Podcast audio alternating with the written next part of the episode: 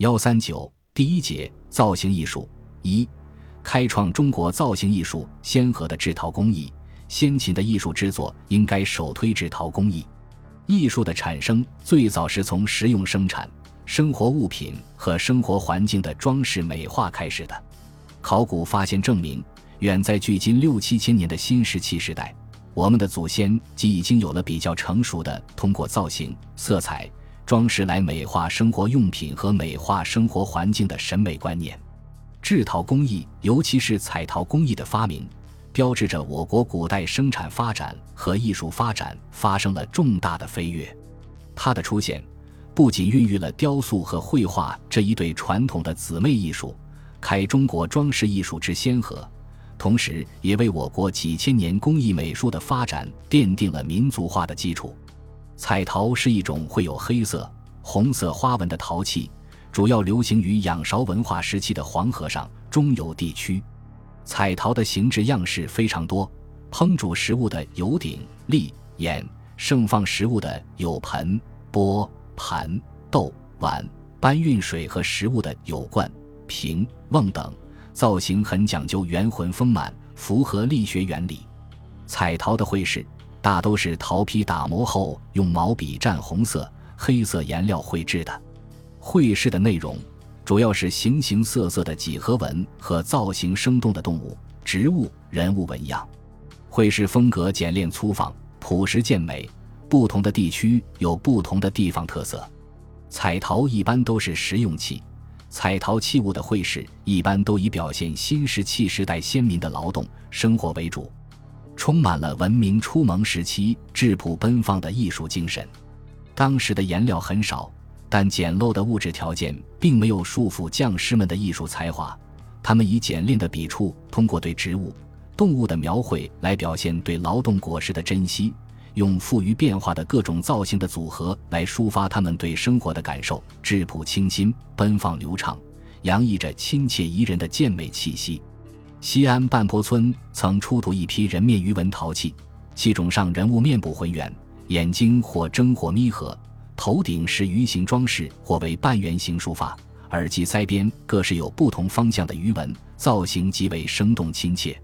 青海大通孙家寨出土的舞蹈纹陶盆，画面是三组剪影式的舞蹈人物，手拉手翩翩起舞，形象逼真而富于动态感、节奏感。还有一些器物，像甘肃宁定半山马家窑文化遗址出土的彩陶，装饰有多角度、多效果的特点。这些陶器上的纹饰，侧面看是回旋流畅的水波纹或勾叶纹，从上向下俯视，则如同一朵盛开的鲜花，很有空间概念。不少专家说，留心观察一下我们现在使用的陶器，不管是造型还是纹饰，都还闪现着不少和仰韶遗物相同的特点。这说明仰韶彩陶是中国陶瓷器的源，至少是其中的一个源。它们和时代稍晚的龙山文化陶器、良渚文化陶器都为我国的陶瓷器的发展奠定了坚实的基础。龙山文化陶器俗称黑陶，因为这类陶器的精品多呈黑色。其实，龙山文化陶器亦有灰、红、黑之分。龙山文化陶器主要用手制及泥条盘铸法制成，器形规整，胎薄。轮旋纹路清晰，其中工艺水平最高的是熠熠发光的磨光蛋壳陶。蛋壳陶器壁一般仅有零点一至零点二厘米，制作精巧，虽只装饰少许弦纹、直线纹，但清新秀丽，别有风格。中国古代进入青铜器时代以后，造型精美、气魄宏大的青铜器是贵族阶级的专用品。低阶层甚至贵族一般日常所用仍以陶器、竹木器为主。商周时代的陶器主要是轮制或轮磨合制的灰陶和红陶。陶器纹饰大多是用刻花的拍板在陶坯未干时依次捺印而成，纹饰形式有纹、人字纹、水波纹、绳纹、云雷纹等。周代后期出现一种在适宜光线下能辨别花纹组织但又不露凹凸痕迹的暗纹陶。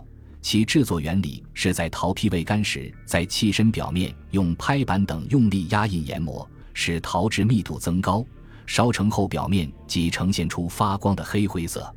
这是当时民用陶器的珍品。商周陶器的最高成就是制作精美的白陶和带有晶莹薄壳的釉陶。白陶是以高岭土为原料，经高温烧制的胎质洁白细腻的陶器。龙山文化和二里头文化早期遗址中即有发现。商代制作的白陶泥质洗炼精细、洁白无瑕，加以工整繁细的花纹，非常珍贵。釉陶是以某些天然矿物或植物涂抹在陶坯上，经烧制形成陶釉的陶器。这种胎质灰白坚硬、表面挂有一层透明青釉的陶器，和粗瓷器化学成分相近，因而也被称为原始瓷器。釉陶商周遗址，特别是春秋战国遗址中发现较多，有以长江下游的江苏、浙江、江西、广东、广西地区为最。这两种陶器还不是当时日常常用的陶器，虽然它当时的应用还不普遍，但陶器从素烧发展到彩绘，从无釉发展到有釉，却标志着中国的陶器已经向瓷器迈出了重要的一步。商周时期，东南沿海一带还流行一种印纹硬陶，胎质与原始瓷相近，表面不挂釉，但有均匀的拍印纹。它也是陶器向瓷器发展过程中的一个过渡。